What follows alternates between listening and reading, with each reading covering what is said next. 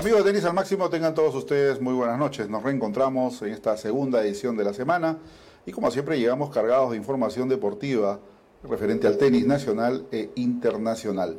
Hoy vamos a tener la presencia del profesor eh, César Poblete de Voto, más conocido como Tito, eh, una persona que tiene 25 años o más dedicado ya a la actividad del tenis, ha pasado por diversos clubes.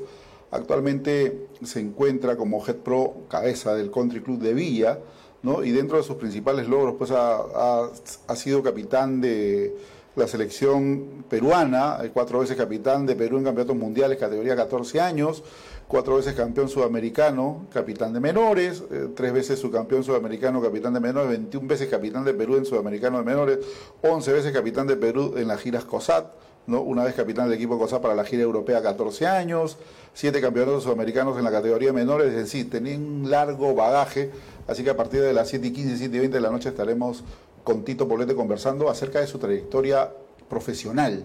Es una persona que conoce muy bien la idiosincrasia del tenis de menores, y por sus manos han pasado principales jugadores. Así que va a ser sumamente agradable contar con la presencia del profesor Poblete hoy en el programa. También un agradecimiento especial a todas las personas que van conectados, Nacho, eh, Agas y Paredes, para Coqui Rosas también, en fin, para todos los que van sumándose poco a poco al programa. Vamos preparando novedades, vamos a comenzar a renovarnos un poquito, a, meter un poquito más de, de, cosas innovadoras dentro del programa. Ya van a ver ustedes todo lo que vamos preparando poco a poco, lo van a ir notando en el programa. Hoy, al final, si nos ayuda con la cámara, vamos a tener el sorteo, El esperado sorteo el día de hoy, ya está el ánfora con las balotas listas y hay aproximadamente 10 o 12 artículos ahí que vamos a sortear para todos ustedes, zapatillas de damas, grit, eh, el pad especial, polo de mujer, en fin, gorritas de tenis al máximo, de FedCat, del Incabol, pelotas firmadas por Nicolás Lapenti, en fin, ahí tenemos una serie de detalles gracias a JET y también a TAN. Y hoy tenemos que iniciar con una frase que ha dejado pensando a muchos, ¿no? Y es lo siguiente, el momento de retirarme está cada vez más cercano y soy consciente que echaré de menos el circuito. Ahí lo tienen en pantalla, lo acaba de decir Roger Federer el día de hoy, quien presentó también sus zapatillas hace un par de días atrás.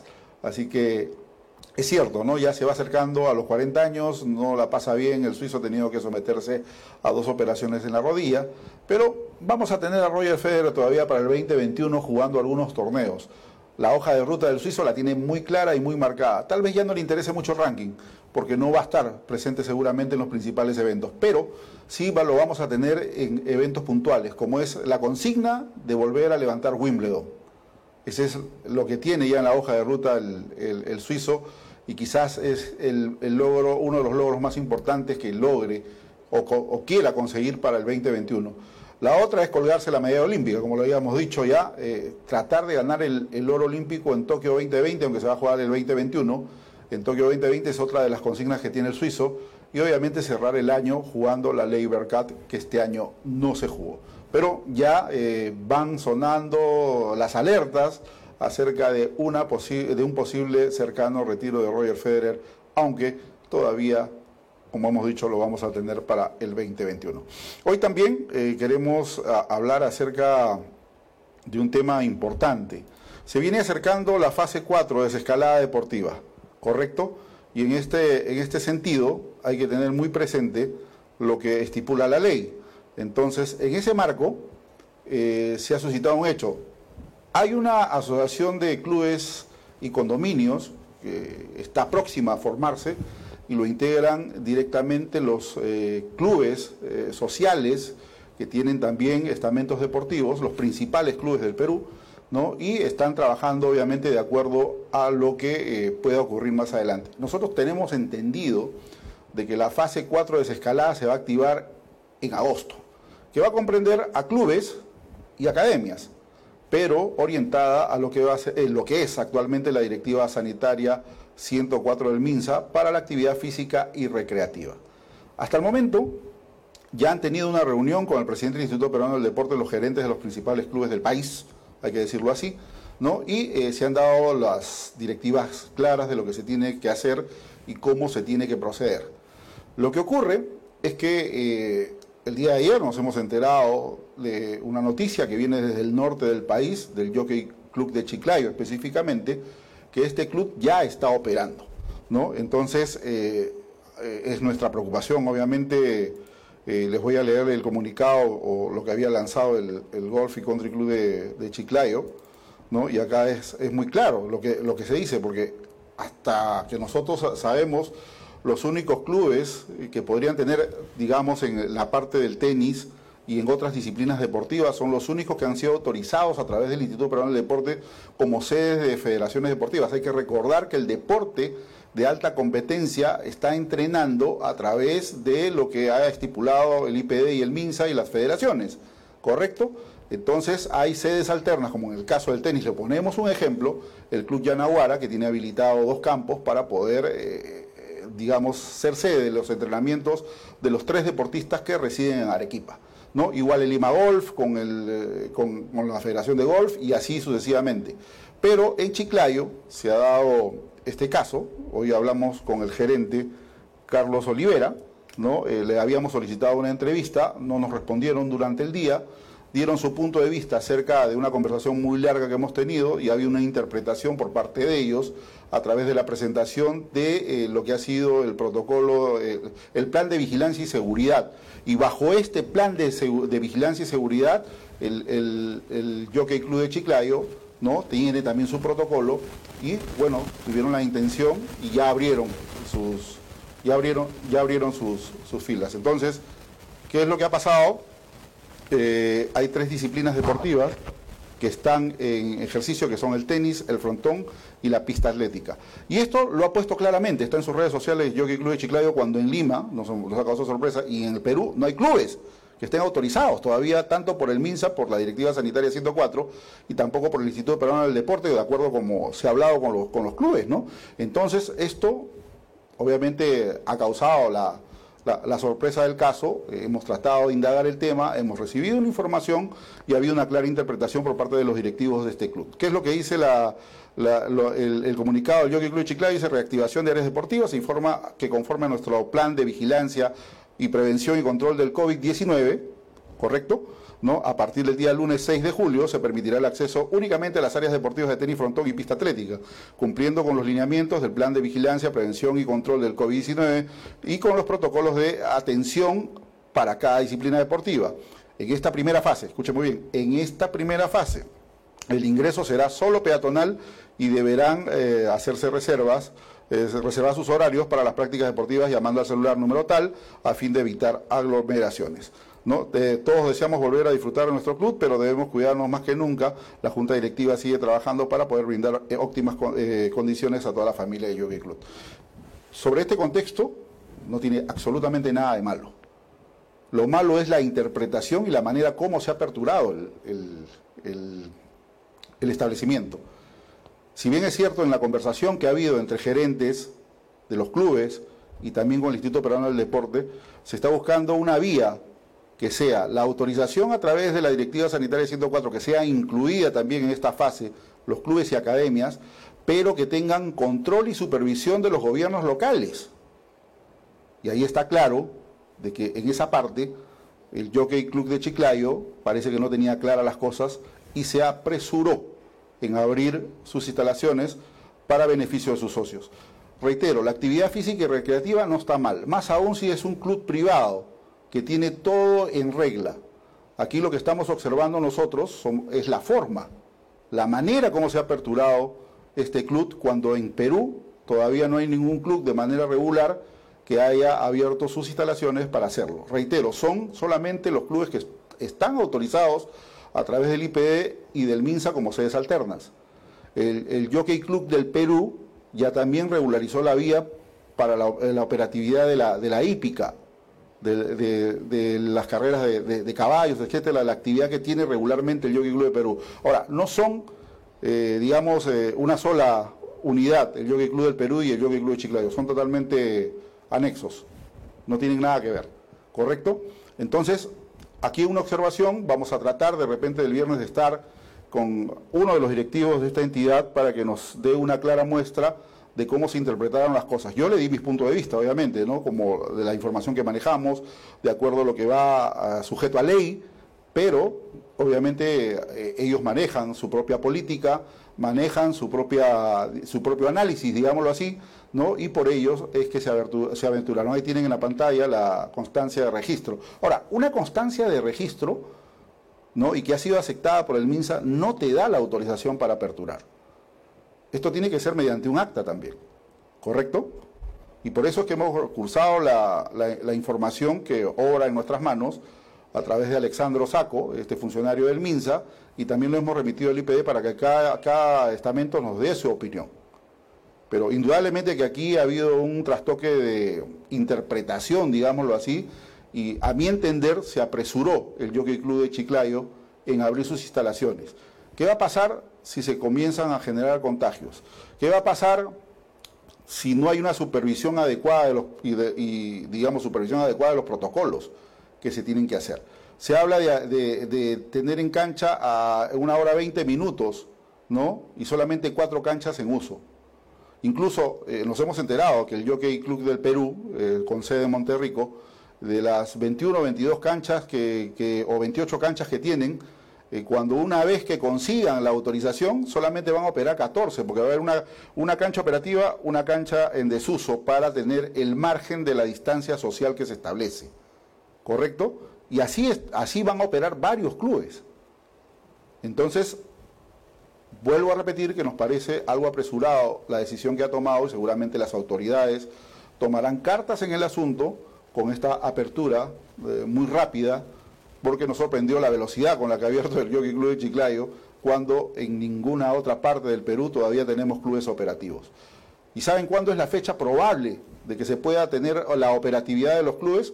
de repente los primeros días de agosto todavía.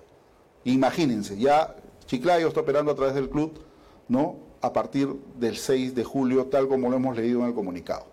Y vuelvo a repetir, no es malo que los socios, es más, siempre hemos estado a favor de que los socios de los clubes puedan hacer su actividad física y recreativa. Lo que no está autorizado tampoco es la enseñanza, ¿correcto?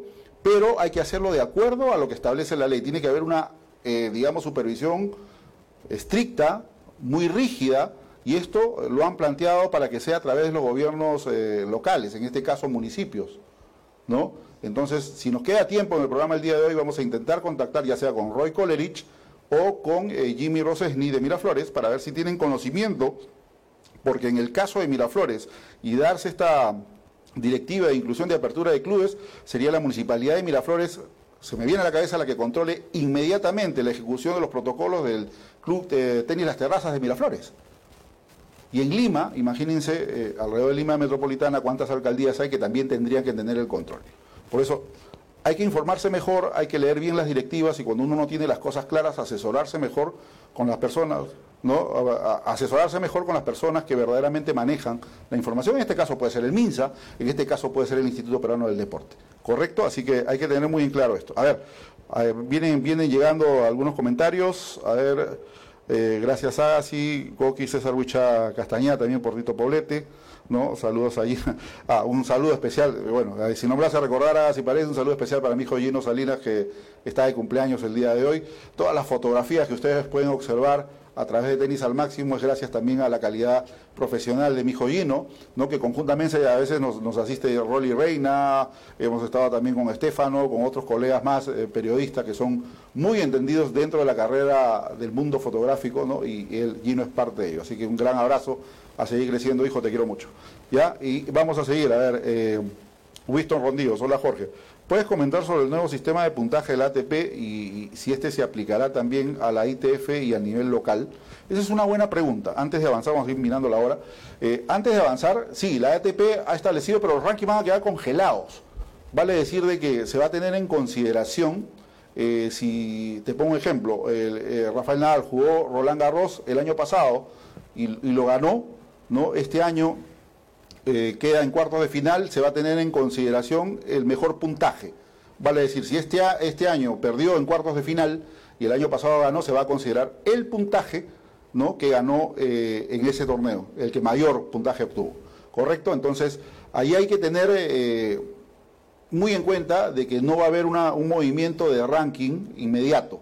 de que todo va a quedar congelado. Por eso en el programa anterior hablábamos claramente de que Roger Federer tiene una gran ventaja de que no va a jugar este año, pero va a, permanecer con todos los puntos. Lo mismo la lucha entre el 1 y 2 del mundo, que es Novak Djokovic y Rafael Nadal.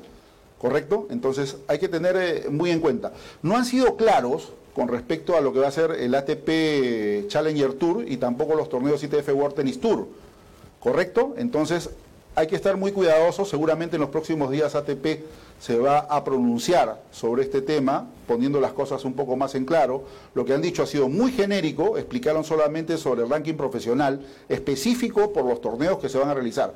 Ahora, un punto muy importante es que el día de hoy eh, ha corrido la información, y ya esto también eh, lo han rebotado varios medios a nivel internacional, es que se han cancelado los cinco, cinco torneos ITF World Tennis Tour que se iban a jugar en Estados Unidos.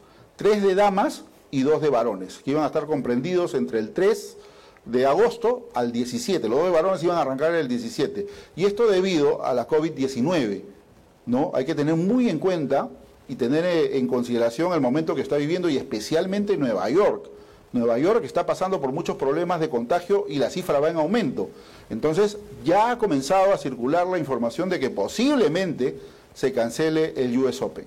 Todavía hay tiempo hasta el 15 de julio y veremos qué es lo que va a pasar en los próximos días que van a ser verdaderamente. Pero por lo pronto ya se han cancelado estos cinco torneos, ¿no? ITF World Tennis Tour de rango de 15.000 a, a 25.000 que se iban a jugar en Estados Unidos, ¿no? Tres de damas, dos de varones, la información también la puede usted obtener a través de Tenis al Máximo, y habían algunos challengers que también estaban programados. Todavía no ha habido la cancelación de los challengers, pero vamos a ver qué es lo que puede ocurrir.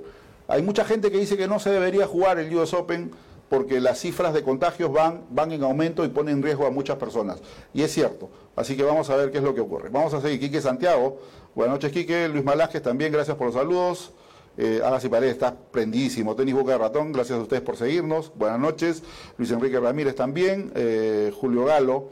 ¿Y qué tiene de malo que ahora en Chiclayo? No tiene, nada, no tiene nada de malo que ahora Chiclayo, pero hay que regirse a las normas. Y creo, eh, como lo he dicho y lo he explicado, que hay una mala interpretación. Ningún club en el Perú todavía ha abierto.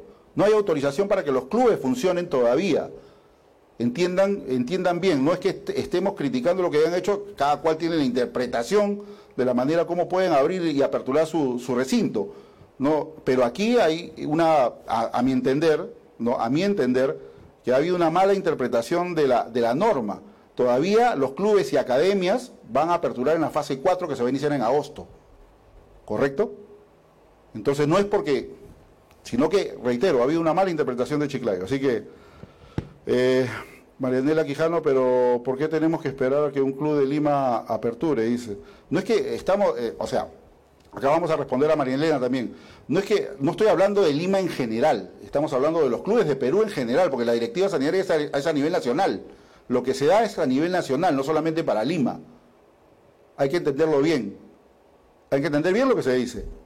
No estamos hablando específicamente de Lima. No hay ningún club en Lima que todavía esté operando de manera regular y tampoco, ni siquiera hace unas semanas atrás estuvimos también con el Golf y Country Club de Trujillo y están esperando que se dicten las normas necesarias para ellos también adecuarse y presentar los documentos requeridos para poder operar de manera como establece la ley. A ese punto vamos. Ricardo Mauricio, hola Jorge, Mal Chiclayo nos pone, César Huichacalé, Happy Berrillino, gracias. Wilfredo Florindes, gracias. A ver, Fernando Alarcón. El MINSA autoriza a trabajar con el solo registro eh, que requiere respuesta y cada empresa trabaja sus protocolos, eso es cierto. Cada empresa trabaja sus protocolos. Así que hay que tener muy presente. Es una, digamos, es una interpretación, pero el MINSA debe autorizar mediante, mediante un. Y es mucho tiempo, de verdad que eh, en esta segunda fase de desescalada han debido comprender y es lo que se está buscando dentro de la, de la, fase, de la fase 3 tratar de incorporar a clubes y academias para que puedan tener una apertura inmediata en la fase 4, que se debería iniciar los primeros días de agosto. Esperemos que esto se solucione, esperemos de que eh, Chiclayo analice bien las cosas, eh, no vemos nada malo, lo hemos dicho nuevamente, lo vuelvo a repetir, no veo nada malo que la gente haga actividad física y recreativa, pero hay que estar ceñidos de acuerdo a ley a lo que establece la ley, no lo que interpretan eh, las personas o los directivos. Y si uno no tiene las cosas claras, hay que asesorarse mejor, hablando directamente con los entes implicados, como son por un lado el IPD y por el otro lado el MINSA. Para eso hay asesoría también. Correcto, vamos a ir a la pausa comercial y vamos a tomar contacto con Tito Poblete porque tenemos mucho que hablar con él. 15 Sport, tu mejor aliado en el área de la industria del tenis. Somos los innovadores del mantenimiento de canchas de tenis en el Perú. Te ofrecemos un trabajo profesional, realizado con maquinaria europea de alta tecnología en tiempo récord a precios competitivos y con la garantía de una empresa formal. Quinza te ofrece todo tipo de accesorios para tus canchas de tenis fabricados en Alemania. ¿Necesitas construir canchas de tenis? ¿Necesitas hacerle mantenimiento en tus canchas de tenis? Quinza Sport es la solución. Todo lo que necesitas para tus canchas de tenis en un solo lugar. Visítanos en www.quinzasport.com o escríbenos a info.15sport.com. Quinza Sport. Correcto, retornamos a través de Tenis al Máximo nuestro agradecimiento a 15 Sport, líder en regenerado de campos de tenis con maquinaria de alta tecnología en tiempo récord a precios competitivos. Proveedora de toda clase de accesorios de tenis. Puedes ingresar a través del Facebook e Instagram 15 Sport Perú o cualquier consulta escribir a info arroba Y también nuestro agradecimiento a JET liquidación total de productos a precios de fábrica, consultas en el Facebook e Instagram de Bruno Lavarello y con la tienda operativa ya en el centro promotor de Miraflores. Consultas al 964-232-527. Bueno, vamos a darle la bienvenida al profesor César Poblete de Voto, más conocido como Tito en el mundo del tenis. Tito, ¿qué tal? Qué gusto estar contigo en el programa y podemos charlar de tenis el día de hoy. Jorge, en verdad estoy muy contento de estar contigo, este, orgulloso de haberme, que me hayas invitado a, tu, a tu programa y sobre todo, pues, este, con todas las ganas de conversar sobre este deporte que tanto nos gusta, ¿no? Es un deporte encantador. Correcto. A ver, Tito, eh, la gente te conoce, los chicos te tienen mucho cariño, los papás mucho aprecio por el gran trabajo que has desarrollado durante muchos años.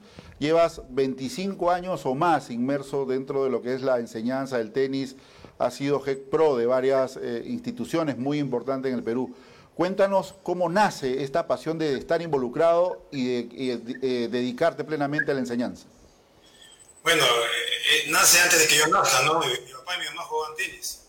Entonces yo nací ya con, la raqueta en la cuna. Entonces, este, el tenis fue, el long tenis fue mi segunda casa. Correcto.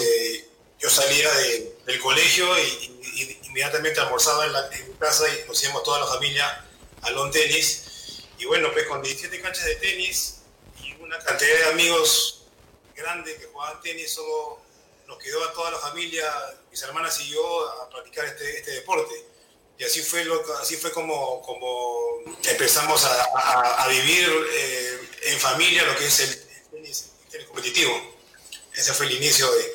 Y, y mi parte profesional fue muy, como la, vida me llevó, yo, yo, estudiaba eh, ingeniería de sistemas y administración de empresas, estudiaba dos carreras a la vez. Y en una de mis vacaciones empecé a entrenar a mi hermana Fiorella, que le llevo 12 años, y, este, y, sale campeona, campeona nacional, clasifica al mundial, y así los padres del club me fueron pidiendo clases y, viendo que, que de, de, mis propinas empecé a tener ya un dinero que, que, venía de, mi trabajo. me, llevó pues a, entrenador. Correcto. ¿Quién fue tu mentor, Tito? ¿Quién te descubrió dentro del tenis? Bueno, eh, una de las cosas importantes es que tuve muy buenos entrenadores. Eh, mi, papá invirtió bastante en nosotros porque nos hizo este, competitivos. Eh, yo, yo arranco en el on tenis desde Bernard Francés, un entrenador francés que llegó a Perú. Pasaron muchos entrenadores en la academia del club. Uno de los que más me ayudó y estoy muy agradecido es Pepe Straniski.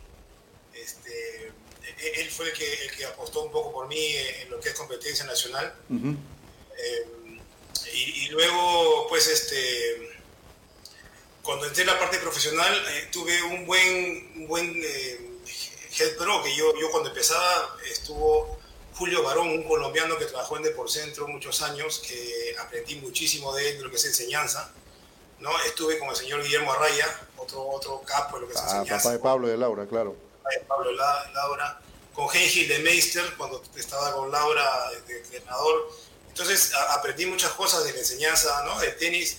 Y, sobre todo me ayudó mucho pues este, mis, estudios, ¿no? Porque tú sabes que el tenis es un deporte donde se utiliza mucho la, física, no la preparación física, sino la física, el spin, la energía cinética, la energía eh, elástica. Entonces, eh, ya, con, con, con, cosas más teóricas, se me hizo más fácil enseñar eh, los movimientos del tenis a los chicos ¿no? y explicarles con más detalle cómo tienen que hacer eh, sus, sus, movimientos para que la bola vaya más fuerte, vaya más rápida, se abra más. Entonces, mucho, mucho influyó en, en, mis estudios universitarios que llevé antes de ser profesor de tenis. Correcto. Y dentro de todos estos años de enseñanza, de estar involucrado, has tenido muchas promociones de chicos que han pasado por tus manos importantes. Eh, hoy en día podría mencionar yo eh, Claudia Raceto, que fue una, chica muy importante, hoy profesional. No sé si se casó Claudia ya, pero eh, supongo que debes tener contacto con ella, ¿no? Pues hablé con ella hace ah. tres, cuatro días. estuve conversando con ella, ¿no? No está casada, está en Estados Unidos y es, es este, odontóloga. Qué bueno. Este, bueno, no, tuve muchos clubes, como tú dices. Yo, yo, he durado mucho en los clubes. Yo he durado 16 años en el non-tenis. de ahí estuve en, el, en el Rinconada estuve dos años y medio, eso fue lo menos que estuve, de ahí estuve 10 años en Deporcentro y, y ahora estoy en el Clubilla, estoy, este es mi cuarto año. Eh, yo, yo duro bastante en los clubes, no, no, no, he tenido mucha, mucha rotación de clubes. Este, bueno, como tú dices, eh, eh, lo importante es que, por ejemplo, en el long tenis, la primera generación que tuve fue Matías Silva, mi hermana Fiorella, Leo Ramírez, Mauricio Echazú, eh, Raposo, ¿no? Y estos chicos, a mí me costó mucho trabajo formarlos, pero después ellos fueron el ejemplo de los más pequeños. Y, y, abajo llegó Claudia Raceto, que fue una revolución en el, en el, tenis de damas acá en el año 2002. Fuimos campeones sudamericanos con ella. Este, y en los 14 años, la gira COSAT campeonó Venezuela, Colombia, Ecuador, Perú y Bolivia. O sea, se, ganó cinco torneos. Sí, este, la gira completa. la gira, claro, la gira completa. Después de Bolivia, Chile jugó ya categoría 16, porque ya, 14, ya se lo había ganado, se iba a la gira europea. Este, una chiquita con mucho... E, ella fue creo que la que empezó con, esa, con ese sudamericano de 2002. Eh, empezamos a, a, a, pisar fuerte en Sudamérica con el tenis de menores. Eh, mi primer sudamericano fue en el, 2000, en, el, en el 96 y del 96 al 2002 era una paliza, o sea, Argentina y Brasil estaban muy por encima de nosotros, eh, eh, íbamos a, participar nomás, ¿no? A partir de que campeonamos con el 2002 con Claudia, eh, de ahí a la fecha, todos los años tenemos campeones o subcampeones sudamericanos en, las categorías nacionales. Sí.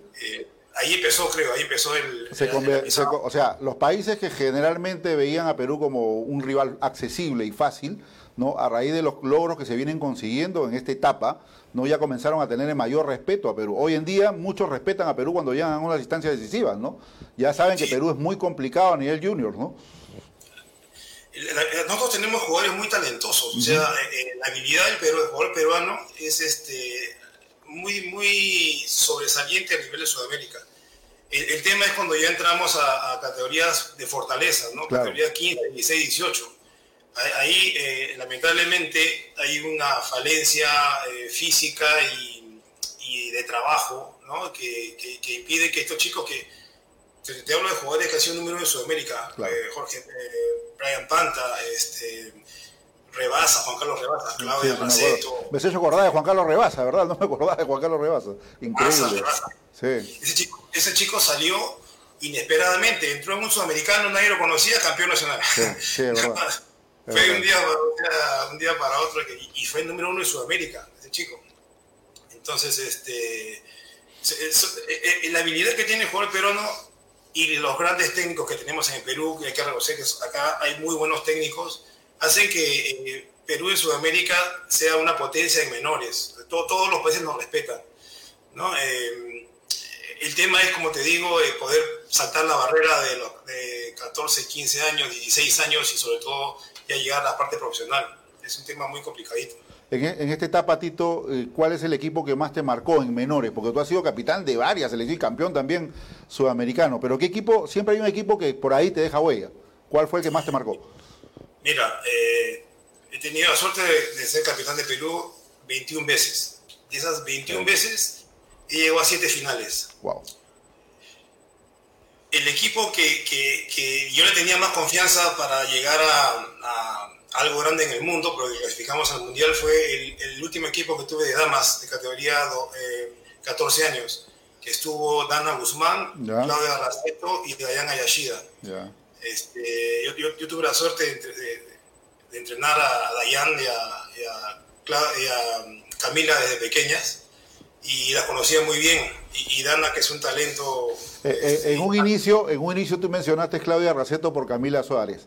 Y Camila Suárez tiene un estilo muy parecido. Ah, yo cuando Mariela Favarato te acaba de mandar saludos, Mariela te recuerda mucho y te tiene mucho cariño, y a veces analizamos el, juego de Camila Suárez y tiene mucho parecido al juego de, Claudia Raceto.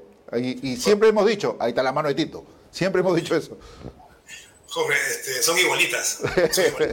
Yo, a Camila le, contaba de una chica Claudia Raceto. Claro.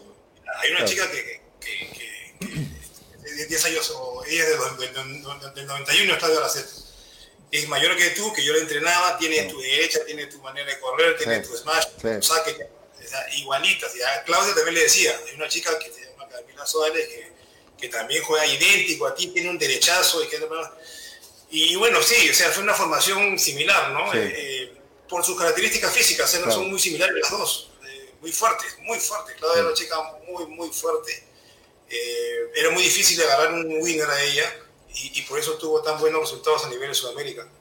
Y, bueno, y como te digo, estas chicas que fuimos al Mundial de República Checa, llegamos a ser siete del mundo y, perdimos contra, contra Japón en un, en un dobles en el tiebreak del tercer set que si ganamos ese partido nos metíamos entre los cuatro mejores del mundo. Sí, sí, sí recuerdo.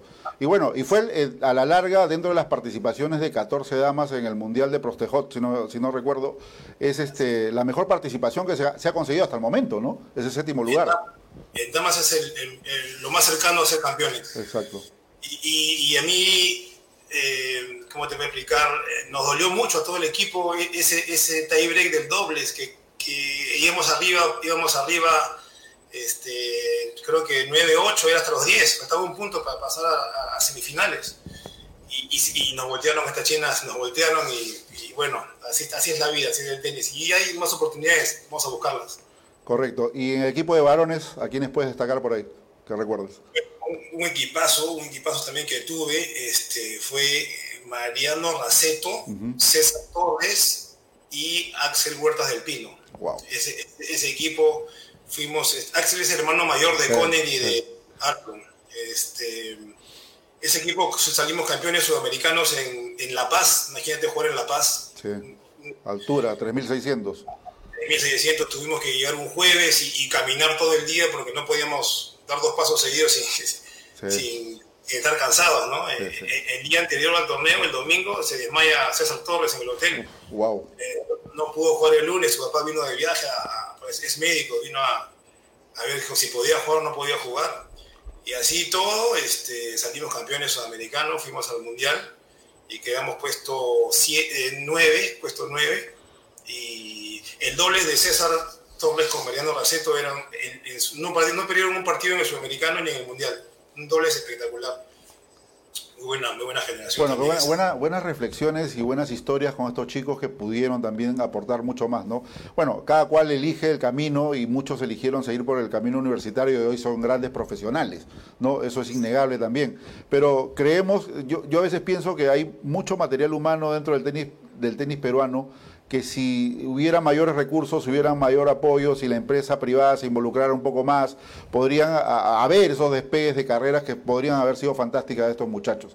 Y la verdad que he visto muchas generaciones, tú más que yo, obviamente, porque vienes mucho tiempo involucrado en el tema, en el tema tenístico y, has visto pues generaciones grandes que cómo se van quedando en el camino, ¿no? Es, verdad, o sea, eh, mira, hay, entrenadores y hay jugadores, hay, hay talento. El, tema es el apoyo que necesita un jugador para pasar de ser junior a ser profesional. E, ese apoyo es, muy difícil que un padre lo pueda hacer solo. es. muy, difícil. Este, la, decisión de ser profesional, y, yo te digo una cosa, justo conversaba con Juan Pablo Varías hace unos días, y yo, reflexionaba con, con, él, porque yo lo conozco desde que tenía 12 años a él, y él, mira, no, no clasificó al sudamericano de 12, no clasificó al de 14 por Perú, Recién en, en, en, 16 años clasifica como dos o tres, creo, y ahora es número uno de Perú. Claro. Entonces, a veces se apuesta mucho por, por los uno y dos de la categoría y se olvidan de los que están atrás, que también de repente son los que van a ser los representantes en Copa Davis y, se les descuida mucho en, su formación de junior. Por eso eh, eh, sería bueno que, se tome a un grupo de jugadores de 8, 10, no al 1, al uno y al 2, porque generalmente eh, la federación, la anterior ¿no? y esta, apoyan mucho a, los dos primeros y se olvida de la, de la, de la, de la base, ¿no? de, los chicos que vienen atrás. Entonces los dos primeros se van a Estados Unidos y nos quedamos sin jugadores para, para Perú. Eh, tú estuviste mucho tiempo ligado también dentro de la jefatura técnica de la gestión anterior. Eh, ¿Cómo se trabajaba en este aspecto con los menores? ¿Se le daba prioridad a lo que me estás diciendo o eh, había un criterio por parte de la directiva de manejar con uno y dos de los rankings? Bueno, en, la, federación que yo estuve cinco años más o menos, este, eran decisiones de directorio. Ellos decidían a quién se apoyaba y a quién no. Entonces, este yo siempre, yo soy eh, un constante idealista de que se tiene que apoyar a un grupo grande de chicos para que esos grupos grandes salga uno o dos que representa el Perú. El problema que, que pasa ahora que eh, solamente Juan Pablo eh, fue el que decidió dedicarse al tenis profesional y los chicos de su categoría como Pedro Yamasquín, como este, Nicolás Álvarez decidieron estudiar en Estados Unidos, con, la, con la idea de, regresar luego a, jugar profesional, pero hay, hay muchas eh, discrepancias en que si se puede o no se puede, ¿no? Eh, eh, yo conversaba con Matías Silva, que hizo lo mismo una vez, me dijo, yo cuando regresé de jugar, de, estudiar en la universidad a ser profesional, empecé a jugar futuro como se debe empezar, y los chicos de futuro eran chicos de 16, 17 años, yo tenía 23, 24, 22, 23.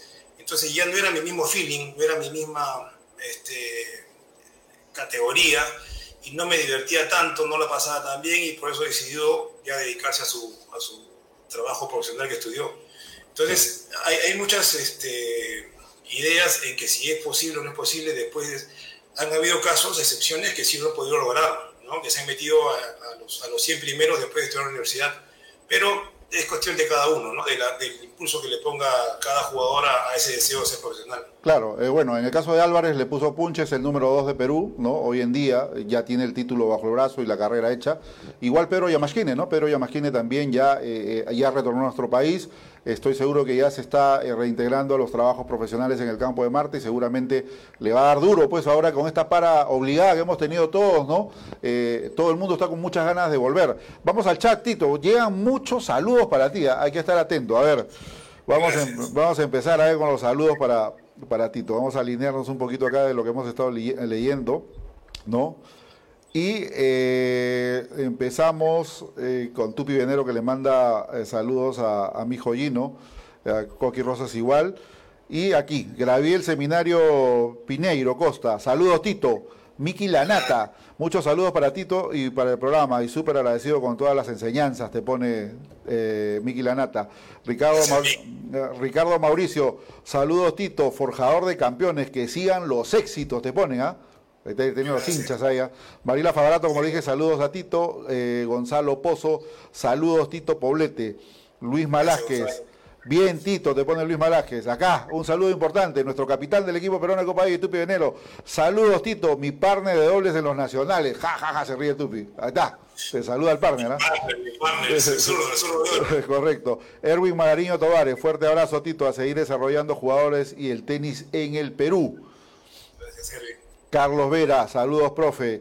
Coqui Rosas, Tito, de acuerdo a tu experiencia, ¿cuál crees que son los motivos por los cuales no progresamos del tenis junior al, tenis profesional? Un fuerte abrazo, te, hace la pregunta Coqui Rosas. Bueno, como te digo, eh, eh, hay dos, dos, factores importantes que yo considero que no, no, permiten a los jugadores pasar a, profesional. El primero es el físico. Eh, cuando yo llevo a chicos de 12 años, el tamaño y el biotipo es igual en toda Sudamérica. A los 14 mm. años están semejantes todavía bien parecidos. A los 16 ya vienen unos toros que te meten un saque Y acá, y acá, el peruano sigue siendo flaco y sigue siendo un poco débil, entonces cuando ya el tenis se convierte en potencia, este, ya vienen los que, los que están físicamente bien formados, ¿no? Eh, y, y, otro factor, como, te, como dije hace un, un rato, es el, económico, que es muy difícil que un padre pueda solventar el, la carrera profesional, sobre todo el inicio. Porque cuando el chico empieza a ganar su, su dinero ya puede eh, mantenerse solo, pero el inicio, los viajes, el coach, preparación físico, ¿no? Eh, por supuesto debe tener ya eh, auspicio con alguna empresa de raquetas, ¿no? Pero, pero el inicio es muy duro, es muy... Y otra cosa importante, este, en Argentina, los argentinos, yo, yo le hice una pregunta a un psicólogo muy, muy importante de Argentina, ¿por qué hay argentinos en el ranking ATP y no peruanos? Y me dijo una cosa que me llamó la atención. El, el argentino pierde futuros 14 veces y sigue, sigue jugando futuros hasta que entra el cuadro. Entra, eh, entra Challenger, pierde 14 veces en el quali y hasta que entra el cuadro, eso le duró año y medio, dos años, tres años, cuatro años el peruano pierde dos torneos y se retira y se va, se va a estudiar a Estados Unidos. Entonces la constancia también, y, es, es, es, un tema que acá tenemos muy poca eh, aguante a, a, a, la derrota, ¿no? O sea, uh -huh. queremos todo ya y en el tenis no va a ser así. Mira la Federer, cuánto tiempo tiene, mira, sí. Pela, Pela a los 26 sí. años recién, sí, recién Pela es la categoría de Álvaro Raposo. Yo, yo en un sudamericano de 16, que yo fui con Álvaro, Pela le ganó 6-4, 6-4. O sea, ahí nomás. Sí. Y mira, ahora Pela, pues, ¿no? Entonces, este, creo que nos falta un poquito más de constancia, ¿no? Y, pero esa constancia viene con apoyo económico. Claro, la perseverancia es importante, ser perseveraz, insistir, insistir, insistir. Y justo conversábamos con Pablo Pécora eh, el programa pasado y hablaba del de la, de trabajo mental que hay que hacer para sostenerse para sostenerse y seguir y seguir y seguir. Eso es uno de los puntos importantes también. Bueno, seguimos con los saludos, Tito, pues siguen llegando más. A ver, Winston, Winston Rondío, saludos a Tito. Claro, en el on tenis entrenaba a los tres hermanos Huerta del Pino, te pone Winston Rondío. Eh, sí. Se acuerda, se acuerda muy bien. Eh, José Martín Gómez Alca, saludos, profe, desde Chosica. Diego Gómez le envía un abrazo, te pone. ¿No? Gracias, sí, excelente, Diego. Este saludo, este saludo es especial. Camila Suárez, saludo Tito, te pone Camila, enganchada con el programa. Camila, un fuerte abrazo, Cami. Un fuerte abrazo. Ismael Merino Cáceres, bien Tito, ya era hora, buen, buen via buenos viajes, intercambios, buen entrenador, mejor persona, te pone Ismael Merino Cáceres, el hijo de Vicky. Sí, un gran amigo mío de los tenis desde pequeño, desde que teníamos siete años. Correcto. César Wichar Castañeda, gran trayectoria, Tito, te pone un abrazo. ¿no? Michita. Elizabeth Zorrilla Castro, excelente entrenador. Gracias, Tito, por todo. Te pone la mamá de Camila. Sí, gracias. Gracias, Liz. Ricardo Mendívil, una, un gran profesional, Tito. Te felicito. Mi amigo Ricardo, jugamos tenis juntos en el tenis. Un fuerte abrazo para está en Estados Unidos ahora. Correcto. Enrique Cabero, Quique Cabero, buena dupla esa. César Torres re, eh, dice, repartía misiles de fondo y Mariano Raceto definía en la net. No perdían de chicos, dice. No perdían de chicos, dice Quique Cabero perdían, una pareja espectacular, un cañonazo de César atrás sí, y sí. Mariano que se movía como una, como una bala en la red, era imposible ganarle a esos chicos. Sí, César, muy buena derecha la de César. Sí, bueno. Joao Suárez, buena Tito, Enrique Cabero, grande Perico le pone, ¿no? Rosa Terrazas nos pone aquí. Saludos de toda tu familia, te pone Rosa Terrazas, Tito. Gracias, eh, Rosy. Eh, después, este, Quique Cabero sigue con los medios. Chaitz ídolo pone. Ma Marianela Usquiano, saludos Tito de Mariana y Luciana Luna. Te, sigue, te siguen llegando saludos. Franco Taco, saludos desde Miami, gran entrenador y formador del tenis peruano, orgullo del Perú, Tito Poblete, te pone Franco Taco. Franco, un gran, un gran jugador, un gran jugador. Sí. Mira que Franco le ganó a Víctor, al hijo de Víctor Pecci en el, en el sudamericano en Paraguay mismo, le metió 6-0, 6-0 con pecho al costado. Ahí creo que dejó de jugar el hijo de Víctor. Correcto. Julio Galo te pone un abrazo para Tito, mi querido profe. Eh, Gabriela Carrillo, Tito, saludos de Giacomo y Luciano Valerga. ¿no? Sí, saludos. Lindo chico, excelentes jugadores. Bueno, Quique Cabero vuelve a reiterar un saludo, dice grande Tito, gran formador, un abrazo. Mariano Raceto. A ver, ¿qué dice Mariano? Un fuerte abrazo, Tito. Qué bonito sudamericano y mundial en el 2007, dejando todo en la cancha, te pone Mariano Raceto, que fue tu jugador. En La Paz, es el que te encontraba en La Paz. Sí, increíble. Bueno, ¿cómo pasa el tiempo? Creo que Mariano es, es médico, si no me equivoco. ¿Ya se recibió? Como su padre, como su hermano y su padre. Exacto, ¿no? Es médico ya. ¿No? Un abrazo para Mariano también. No, eh, a ver, eh, Wilfredo Florínez, saludo Tito, nuevamente, a ver, Gocho López Miranda, saludos para Tito, excelente profesor. Américo Sanguinetti, grande Tito, éxitos. Miguel Mazateni, saludos al gran profesor Tito, un abrazo a la distancia desde Los Olivos. Cintia, Cintia Samané, bien Tito, saludos de Julio y de Joaquín Vidal. Hay mucha gente que te, tiene presente, te quiere y te estima, Tito, como te lo dijimos en el inicio del programa, ¿no? Eh, es mutuo. Yo también tengo muy buenos amigos, he conocido muy buenas personas en el tenis.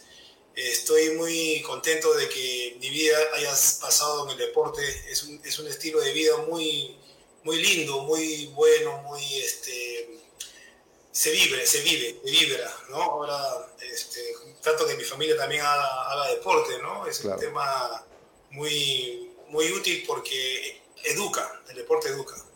Correcto. Bueno, y siguen llegando más saludos. Eh, acá hay otro saludo de Jorge Fuente, Perico, Popular Perico. Saludos, Tito. Nos manda saludos para ambos. Gracias, Perico. Miguel Mazateni, saludos al profetito Paulete, éxitos. Coqui Rosas, te agradece por la respuesta que le acabas de dar. Agas y Paredes, el próximo año somos en Interclubes. Saludos, Tito.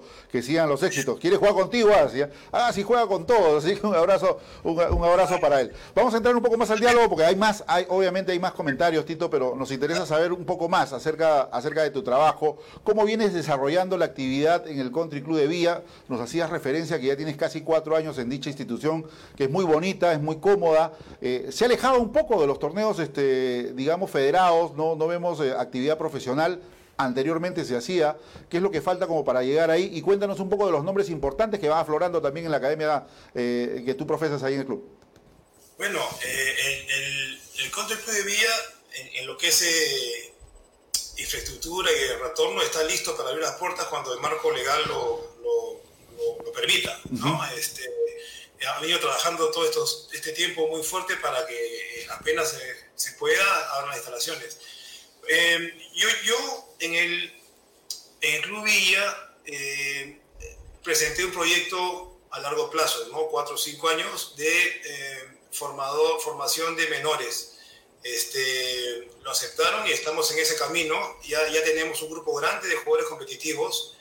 Eh, muchos de ellos nos han saludado en esta, en esta primera parte de la entrevista. Este, pero el, la idea es que empiece la cadena, ¿no? Como te decía, en el tenis empezaron unos cuantos chicos, pero los pequeños fueron los que absorbieron toda esa ese ejemplo que dieron los mayores, ¿no? Eh, siempre eh, la primera etapa de una de una eh, de una formación tenística es muy complicada porque hay, que explicarle todo a los chicos, hay que explicarle por qué tiene que correr, por qué tiene que regresar, que el partido no, no dura una hora, sino dura a veces dos horas, tres horas que exigirles, ¿no? Porque el tenis es exigencia y, ellos a veces no lo entienden, pero los menores, los que vienen más abajo, son los que van a ver el ejemplo de los mayores. Este, yo estoy muy, muy consciente que la generación que va a salir de acá a dos años del Country Club de Villa va a tener este, un tenis apto para decidir si quiere estudiar en Estados Unidos o si quiere probar un poco en el, tema de torneos eh, futuros. ¿no? Este, son chicos que tienen 14, 15 años los, ¿no? los, más grandes ahora de la Academia de, Villa. Este, la, la, la, principal idea que, que, tiene todo entrenador es que el club genere jugadores constantemente, no, no que no sea una camada y se acabó, ¿no? Sea como, que tuvo 16 años de jugadores buenos igual es, estamos en el inicio con el Club Villa en esa etapa de formación de jugadores. Qué bueno, qué bueno, la verdad que sí. Y bueno, anteriormente hemos asistido a torneos Futures de damas, de varones, eh, torneos nacionales. Ojalá que una vez que todo esté normal, que se controle la pandemia, de que se, se, intente volver a la normalidad en competencia, se pueda tener consideración de este club hermoso como es el Country Club de Villa, ¿no? ¿Cómo vas con los directivos? ¿Qué dice Manolo Carrillo? ¿Sigue en la directiva o no? No, hubo justo cambio de directiva en medio de la pandemia. Había una juramentación este, virtual. Ya. Pero la, gente de Club Villa este, es muy especial, son muy buenas personas. muy amenos todos, se, trabaja con mucho, con mucho cariño ahí en el club, este, y todos van un bien común. E, eso es lo que yo veo en, el club, a diferencia de unos otros que he pasado y he visto, hay, directivas que una pelea con la, con la que sale, con la que entra. En este club yo veo que hay una continuidad de cosas buenas. Este, y, más que todo creo por la gente que hay en ese club. Correcto. Tito, eh, una pregunta importante, ya que varios de los jugadores que actualmente destacan a nivel eh, internacional defendiendo los colores peruanos eh, representan a nuestro país. ¿Cuál es tu, visión, tu óptica acerca de lo que se viene desarrollando con ellos actualmente? Bueno, hay, una generación joven ¿no? que, les ha tocado unos rivales muy fuertes. Ahora, ahora el Europa y, este, y Asia eh, sacan jugadores muy, muy fuertes, muy rápidos, muy, ¿no? Entonces, eso es, un, es una valla alta, pero estoy seguro que los chicos con esfuerzo lo van a poder alcanzar, ¿no? Eh, yo conversaba con un jugador profesional hace unos años atrás y le hice una pregunta, porque yo soy mucho de hacer preguntas a la gente que... ¿Cómo un jugador profesional con cuánto estando en qué ranking puede vivir ya de sus, de su, de su ganancias. Claro, la renta. Y me, respondió, tiene que estar entre los 80 del mundo, 6 años. Entonces, este, es, es, es, un poco complicado mantenerse 80 del mundo si es que no estás preparado bien físicamente. Claro. Yo, yo instaría mucho a que la preparación física desde menores este, sea dirigida no particularmente por cada padre, sino por la, por la federación o por el club, ¿no? Pero tiene que ser una preparación física que, que te aguante pues 10 años de carrera, desde 14 hasta los 24. Porque si no, puedes tener todo el talento, pero si el físico no te da, ganas el lunes, ganas el martes y el miércoles estás muerto. Para ser campeón tienes que andar 6 días a la semana. Sí. Y, y a ese nivel es duro. Sí, ah, yo algo que sí te puedo decir de que he observado en esta nueva junta directiva es que le han puesto énfasis precisamente a la preparación física. Están trabajando con un profesional de primer nivel que es el hijo de Juan Carlos Menchón, Nacho, ¿no? al cual tú conoces también, ¿no? y que viene haciendo muy buen trabajo, no solamente con profesionales, sino también con juniors. ¿no? Entonces creo que ahora sí se está poniendo mucho énfasis en lo que va a ser la preparación física para futuro, ¿no? porque hoy en día los, los, los tenistas tienen que convertirse en atletas. ¿no? Porque la exigencia del tenis lo demanda, ¿no? El tenis ahora es muy atlético y hay que tener una muy buena reserva física, ¿no? Antes eh, he conversado con muchos también del ayer y nos decían pues de que eh, el talento era primordial eh, a base de lo que era una, una, digamos, adecuada preparación física. Pero hoy en día tiene que ir de la mano, ¿no? El talento y la preparación física porque así lo exigen, ¿no? El tenis de hoy así lo exige, ¿no? No sé qué, qué opinas tú al respecto con esta interpretación.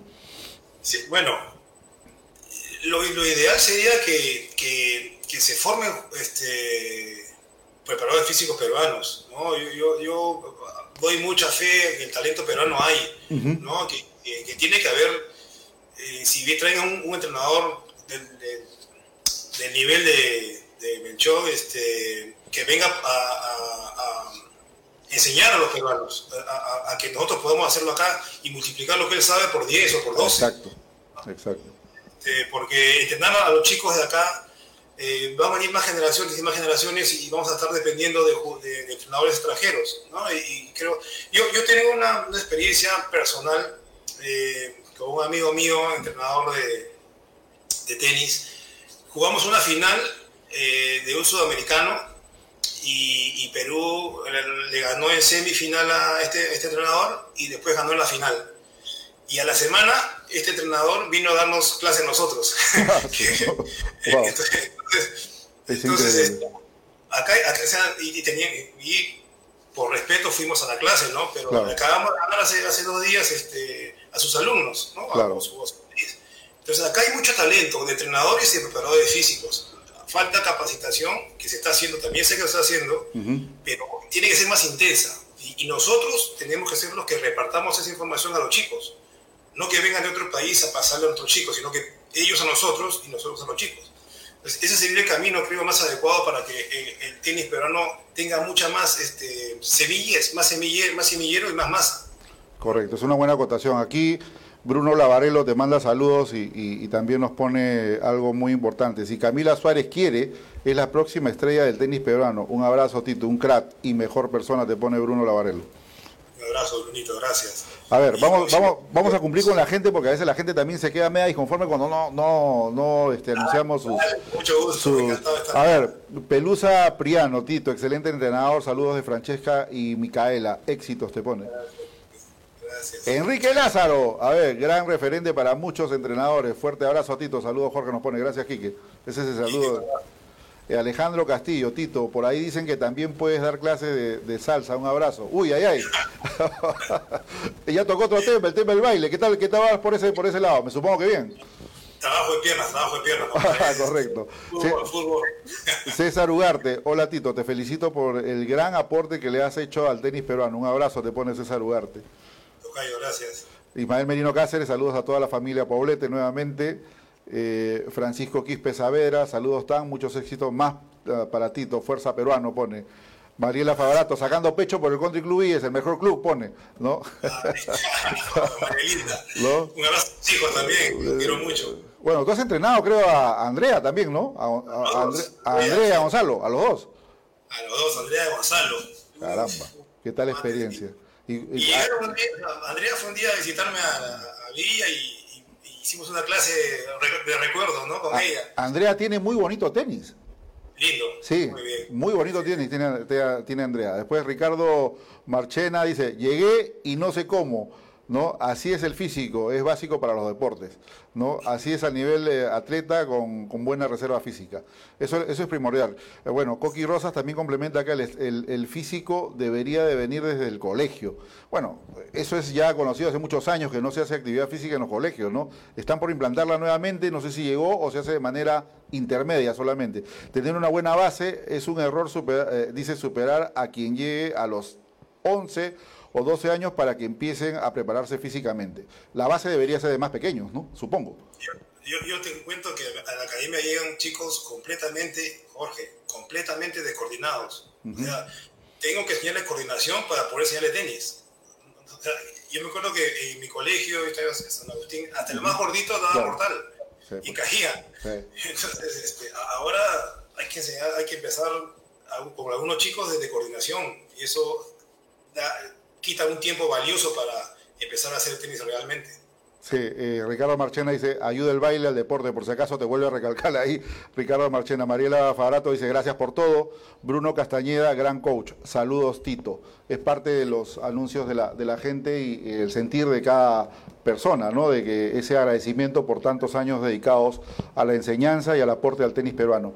Y una pregunta, eh, ya para entrar a la recta final, ya estamos eh, casi en 50 minutos, Tito, increíble cómo pasa el tiempo, volando. No, no lo sentiste tampoco, ¿eh? no, se siente el tiempo cuando uno charla así entre amigos con gente que verdaderamente conoce mucho, mucho del tema.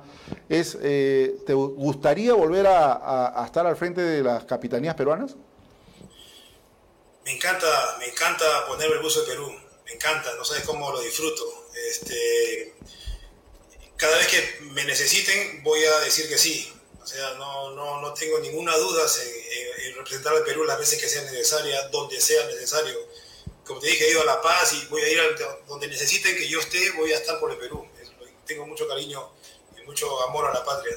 Eso es bueno, eso es bueno saberlo porque ahora también eh, hay muchos chicos, ¿no? El otro día conversábamos con Enrique Araujo, también lo conoces a él de Trujillo, también ha estado al frente de, capitanías peruanas, van eh, aflorando chicos que también, y qué bueno tener referentes, porque siempre de repente los equipos de damas y varones podría ir un capitán de experiencia y un capitán joven para ir eh, aprendiendo, ¿no? Y esa cohesión va dando la experiencia necesaria para, para futuro. Y ya para terminar, Tito, ¿cómo observas a los nuevos juniors que vienen aflorando en el tenis peruano? Bueno, eh, no, no, no, yo, yo no veo realmente ningún cambio de hace dos décadas. Todos son talentosos.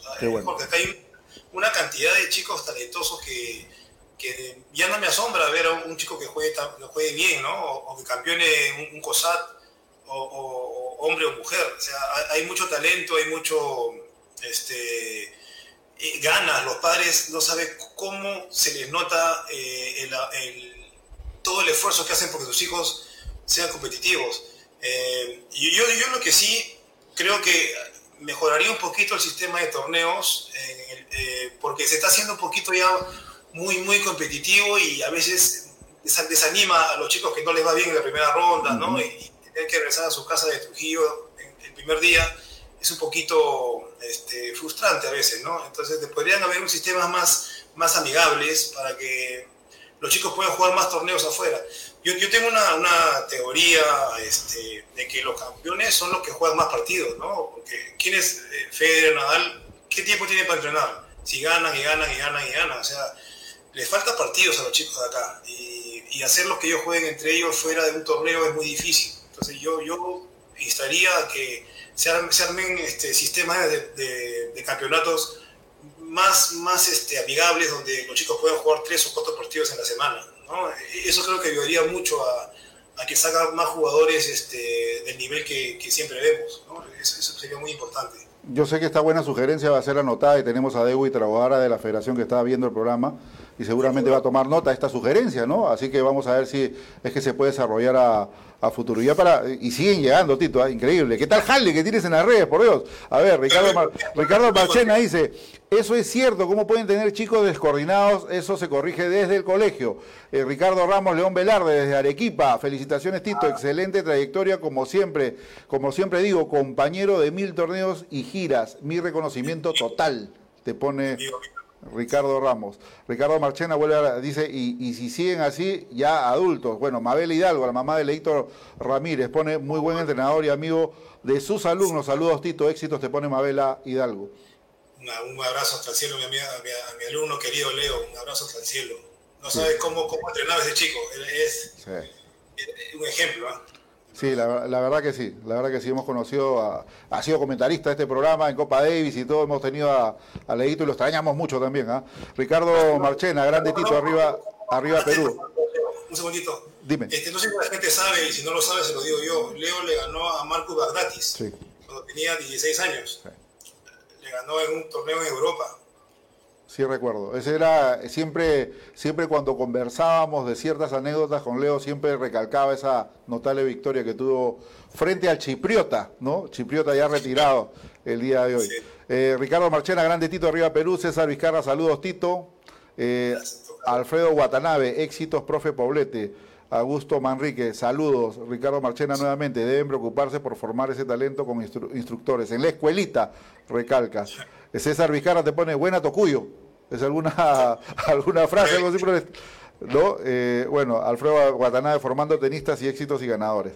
Carlos Morante Danesi, excelente maestro, saludos Tito Sierra, Carlos Morante Danesi. Bueno, mucha gente, Tito, te escribes, yo sé que hay mucha gente más que te estima dentro del estamento. Ojalá que podamos eh, seguir conversando más adelante, Tito, porque las experiencias siguen, las enseñanzas y las anécdotas. Tú eres un hombre que tiene mil experiencias y tienes mucho que contar todavía. A veces el tiempo en, tele, en televisor, en, en televisión es un poco tirano, pero siempre hay una oportunidad de tener una nueva sesión con nuestros invitados. Así que, de verdad, yo te agradezco, Tito, por la, la presencia, por la deferencia que has tenido de, de, estar presente con nosotros el día de hoy y algo más que, que desees agregar para toda esta comunidad tenística que te sigue. Bueno, eh, que tenga un poquito de paciencia, que como esto poco a poco, con los, con los protocolos, vamos a poder regresar a las canchas. Eh, principal la salud ahora, ¿no? Y, y, ver que donde jueguen haya un distanciamiento, donde no perjudiquen la salud de, de, de toda la familia, porque si no se contagian, se contagian todos. Entonces, este, un fuerte abrazo a todos y solo un, un saludito a un amigo que acaba de cumplir años. Marco Valvé, te mando un abrazo. Este, y, y, Jorge, estoy muy contento. ¿Sabes qué? Cuánto me gusta conversar de tenis. Cuando quieras, con mucho gusto me avisas y volvemos a conversar. Te agradezco y te felicito, Jorge, por Gracias. tu trayectoria como, como, líder de tenis nacional. Eh, haces una, una, labor muy importante porque si no se difunde este deporte va a quedar atrás, ¿no? Este, creo que, que, personas como tú eh, siempre es bueno que que se le reconozca. ¿no? Y Gracias. yo soy un medio contigo, Jorge. Un fuerte abrazo y te agradezco por la invitación. Gracias, Tito. A ti, éxitos. Vamos a estar muy pendientes de lo que pueda y ojalá, reitero esa voluntad de que el Country Club de Villa pueda estar nuevamente siendo protagonista de algún torneo Future o de repente torneos nacionales, que sería muy importante. Un abrazo, Tito, y estaremos en contacto. Jorge, un fuerte abrazo. Saludos a todos. Muchas gracias por la invitación. Gracias, Tito. Bueno, ahí teníamos la presencia del profesor César Poblete de Voto, más conocido como Tito en el mundo tenístico. Se quedaron algunos saludos acá de Luis María eh, Samanamú Loaiza, saludos Tito, gran entrenador y amigo. Ronald Vargas, un gran profesor y amigo Pedro, eh, le enseñó a jugar. Verónica Quiñones, saludos a Tito. De Lucas eh, Latil, Ronald Vargas eh, no jugaba ni bolitas, le pone por el amigo. Eh, Ricardo Mendíbil, eh, Jorge, te felicito por el programa, muchas gracias. Luis Malaje también, muchas gracias Luis, siempre atentos nosotros para poder recibir a más personas y más protagonistas, porque tenemos que no solamente estar con invitados internacionales, que es importante eh, eh, eh, conocer un poco la trayectoria, las vivencias, lo que están desarrollando hoy en día, porque hay muchos jugadores que marcaron un precedente dentro del tenis internacional y hoy están en otras actividades relacionadas también a la disciplina deportiva. Pero lo que nosotros ponemos énfasis aquí en el programa es tratar de acercarnos un poco más al elemento nacional, de conocer sus condiciones, de ver cómo trabajan, qué es lo que necesitan, cómo se desarrollan, qué es lo que falta, la visión que tienen, los objetivos que van trazando en el camino del tenis. Y vamos a ir tocando las puertas de varios entrenadores, porque no solamente aquí en el Perú también hay entrenadores connotados, hay entrenadores que también necesitan ser conocidos y que la gente también, eh, eh, digamos, reconozca ese trabajo y el sacrificio que ellos vienen haciendo desde hace mucho. Hay jugadores que ya eh, dejaron de, de estar, digamos, compitiendo activamente y se están dedicando a la enseñanza. También tenemos a muchos personajes relacionados a la a la disciplina deportiva, ¿no? Con respecto a la ejecución de torneos sociales, es muy importante también difundirlos. ¿no? Hoy en día todo está paralizado, pero eh, la intención de ver torneos de quinta, de cuarta, de tercera, de segunda, en fin, se hacen atractivos y la comunidad tenística es muy amplia en este aspecto. ¿no? Nosotros siempre tenemos una mirada panorámica de la esfera nacional de cómo se vienen desarrollando y consideramos que no todo es eh, solamente lo profesional, junior, etcétera. También tenemos que ir un poquito más abajo, también mirar a lo social, conocer a, los, a quienes nos divierten y cómo nos divertimos, porque nosotros también, el que habla es parte de la actividad social, también es muy concurrente a, algunos torneos, hemos tenido oportunidad de, participar en algunos torneos y nos divertimos mucho. Los, eh, eh, aprendemos a competir y también aprendemos a sufrir, como lo hacen todos ustedes un poco más a la gente de los interclubes, conocer un poco más a la gente senior, en fin, irnos acercando a todo ese espectro. Tenemos muchas semanas, si Dios lo permite, vamos a seguir adelante con el tema y vamos a tener muchas semanas de estar involucrados también con estos protagonistas. Espero que ustedes también se involucren y que puedan acompañar todo lo que vamos planificando en el, radio de Tenis al Máximo. Vamos a ir a la pausa comercial y vamos a volver también con un poquito más de noticias y posterior a ello viene el sorteo. 15 Sport, tu mejor aliado en el área de la industria del tenis. Somos los innovadores del mantenimiento de canchas de tenis en el Perú. Te ofrecemos un trabajo profesional, realizado con maquinaria europea de alta tecnología en tiempo récord a precios competitivos y con la garantía de una empresa formal. Quinza te ofrece todo tipo de accesorios para tus canchas de tenis fabricados en Alemania. ¿Necesitas construir canchas de tenis? ¿Necesitas hacerle mantenimiento a tus canchas de tenis? Quinza Sport es la solución. Todo lo que necesitas para tus canchas de tenis en un solo lugar. Visítanos en www.quinzasport.com o escríbenos a info.15sport.com. Quinza Sport.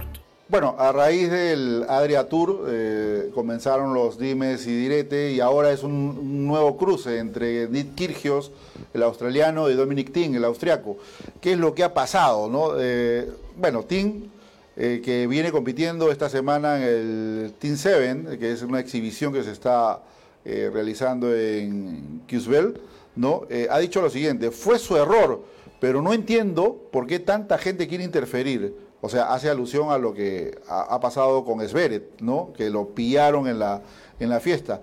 Entonces, ¿qué es lo que, lo que acaba de decir Kirgios? Es, voy a repetir nuevamente, fue su error, pero no entiendo por qué tanta gente quiere interferir. El propio Kirgios ha cometido muchos errores y sería mejor que para él que admitiese sus errores en lugar de criticar a otros. Esto motivó inmediatamente la reacción de Kirgios, que no se queda callado. Hace unos días atrás tuvo un choque con Becker, ¿no? con Boris Becker, ¿no? y ahora choca con el número 3 del mundo. ¿Qué es lo que ha dicho Kirgios en las redes sociales? ¿De qué me estás hablando, Dominic?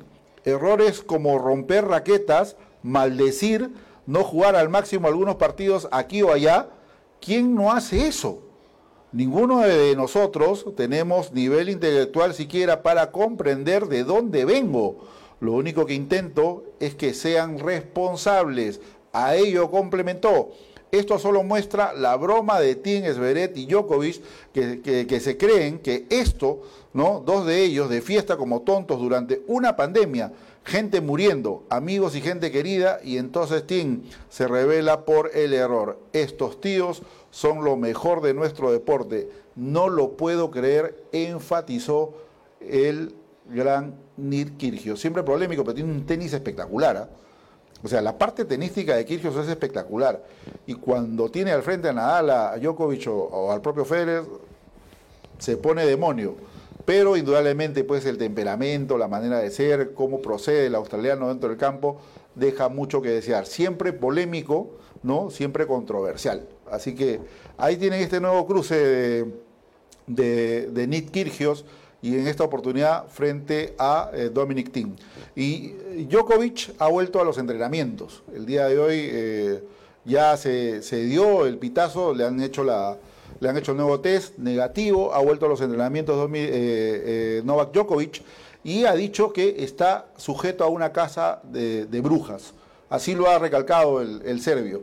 Y esto a raíz pues de todo lo que ya conocemos, no vale la pena ya ni explicarlo siquiera lo que ha ocurrido en el, en el Adria ¿no? Pero eh, ha dicho algo muy importante con respecto a lo que se podría pasar con el US Open, ¿no?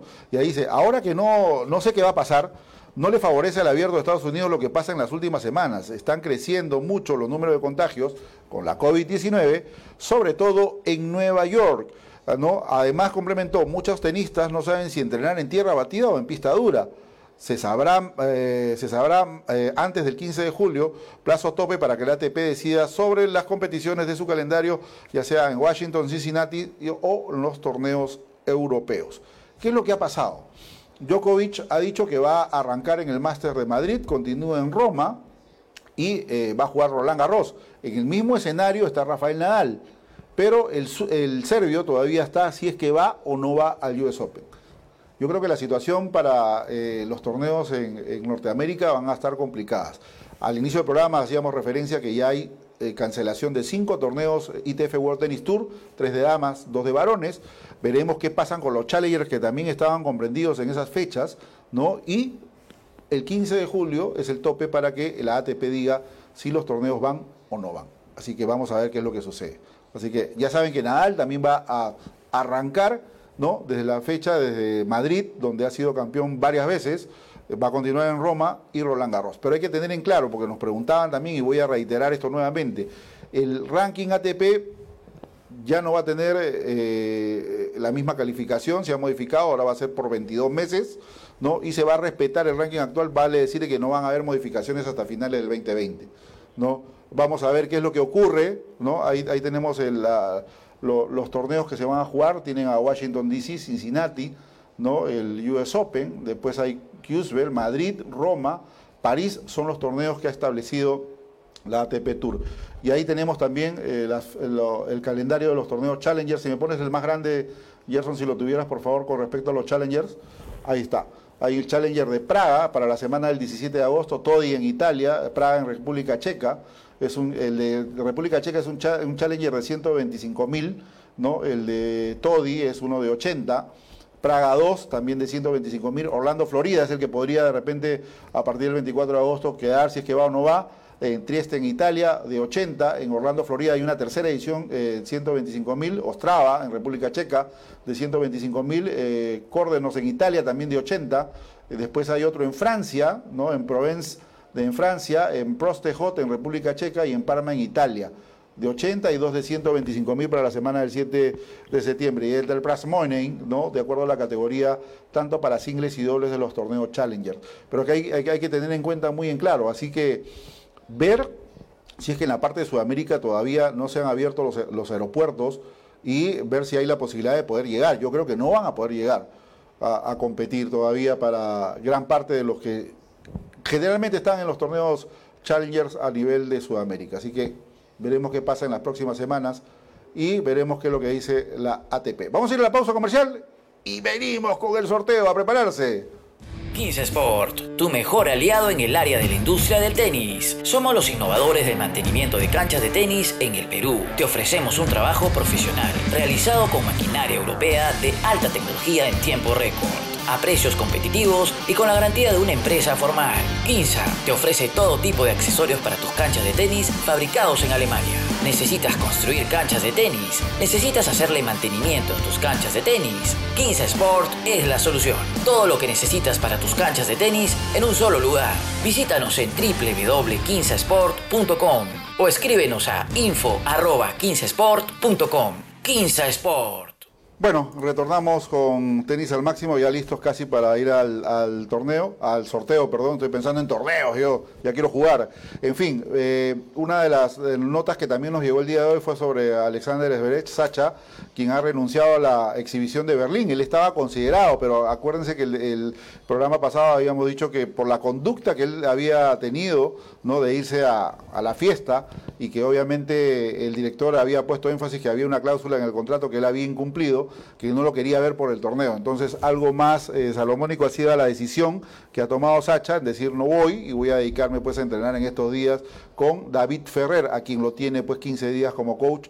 Y de allí, luego de ese entrenamiento y la asistencia que va a tener con el español, veremos si queda como coach titular del de, eh, alemán. Así que veremos qué es lo que sucede en los próximos días. Y otra de las noticias importantes que se dieron el día de hoy fue un donativo. Ya todos sabemos de que eh, Wimbledon no se ha jugado y que ha cobrado pues una suma millonaria con respecto a lo que ha sido la pandemia. Era el único torneo de Grand Slam que estaba asegurado contra pandemias y ha recibido más de 100 millones de libras, ¿no? unos 120 millones de dólares, ¿no? Entonces, imagínense la cantidad de dinero.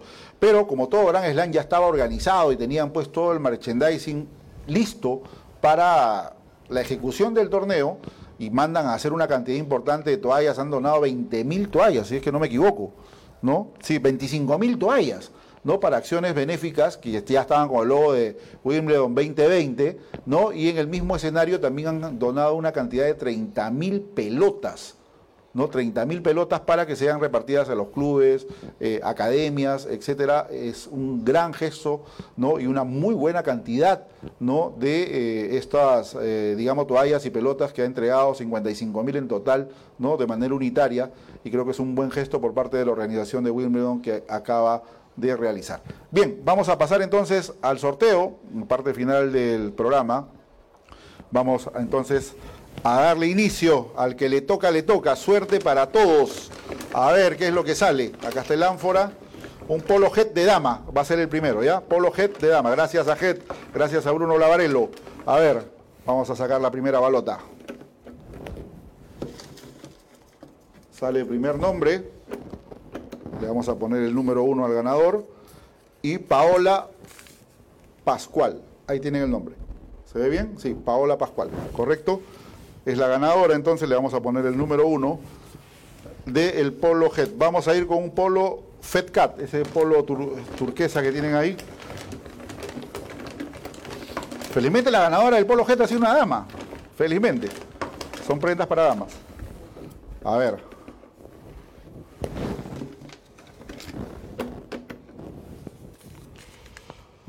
Daniel González. Ahí tienen el nombre. Daniel González, el ganador del polo de la FedCat. Número 2. Vamos a ir con el número 3, que es un pack de accesorios HED, que tiene grit, que tiene muñequeras y tiene antivibrador cortesía de HED Bruno Lavarello. No se olviden que tiene una tienda ya activa en el centro promotor. Vamos a ver qué es lo que sale. Abrimos el ánfora.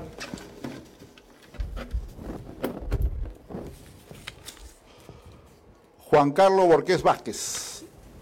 Juan Carlos Borqués Vázquez es el ganador de los accesorios HED. Vamos a ponerle acá el número 3 y le ponemos pack. Mañana va a estar el flyer en tenis al máximo con los nombres de los ganadores para que puedan pasar a recogerlos. Cuarto premio, polo Incabol, el polo rojo que tienen ahí con es hermoso ese polito, el color rojo también es intenso, impecable y vamos a sacar la, cuarta balota. Cerramos. Verónica Zúñiga. Verónica Zúñiga es la cuarta ganadora del polo de Incabol. Acá le vamos a poner polo Incabol, ¿correcto? Quinto premio es un gorro ITF, el gorro ITF azul que le tienen con la, con la W. Ahí está. Y vamos a ver, ¿cuál sale?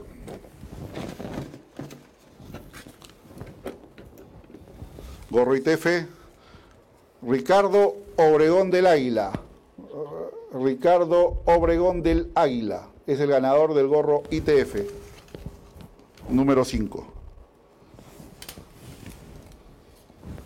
Vamos con otro premio, es una pelota firmada por Nicolás Lapenti. Vamos a ver quién sale con el beneficio de llevarse una pelota del ex número 6 del mundo. Cortesía de Head y tenis al máximo. Vamos a ver con la ganadora. Sale otra balota. Guillermo Orozco Hernández. Guillermo Orozco Hernández. Es el sexto ganador. Ponemos aquí la balota y vamos a ver. el séptimo premio es una cuerda Head Hand monofilamento 1,25 milímetros sobre 12 milímetros. ¿Correcto? Cortesía de Head.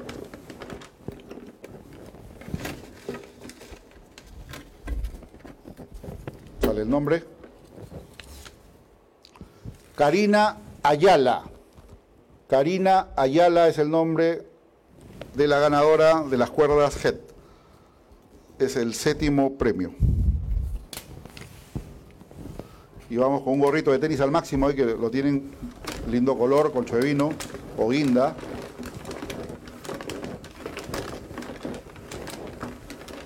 Y vamos con otro ganador. Cerramos. Daniel Quispe Rojas. Daniel Quispe Rojas es el ganador del gorro tan. Vendría a ser el número 8. Vamos con el noveno premio, que es una pelota firmada por Nicolás Lapenti. Una más. Sale la balota y ya vienen las zapatillas. Joan Santibáñez, Joan Santibáñez, se lleva la pelota de Nicolás Lapenti, premio número 9. Y al que le toca, le toca. Ahí tienen las hermosas zapatillas de damas, cortesía de Head. Ahí sale. Suerte. Están aquí todos los que respondieron bien. ¿ah? habíamos preguntado sobre la raqueta de Alexander Zverev. ¿Correcto? Vamos a ver, sacamos a la ganadora o ganador y acá sale el nombre. Rolando Félix. Rolando Félix es el ganador de las zapatillas de mujer gracias a JET. Correcto, es el décimo premio, entonces vamos a leer una vez más la lista de ganadores para que tengan abierto el público. Paola Pascual, Daniel González, Juan Carlos Borqués Vázquez, Verónica Zúñiga, Ricardo Obregón del Águila, Guillermo Orozco Hernández, Karina Ayala, Daniel Quispe Rojas, Joan Santibáñez y Rolando Félix son los 10 ganadores del sorteo en esta segunda etapa que hemos hecho gracias a JET y tenis al máximo. Muy bien, señores, de esta manera estamos llegando a la parte final del programa. Espero que esta edición haya sido de vuestro agrado y el día viernes vamos a llegar con más sorpresas y un invitado de lujo en verdad. Así que pásela bien, cuídese mucho, protéjase, lávese las manos, seguimos confinados, nosotros hay que cuidarnos, hay que estar eh, siempre manteniendo la distancia social y sobre todo resguardando nuestra salud. Feliz noche, muchas gracias.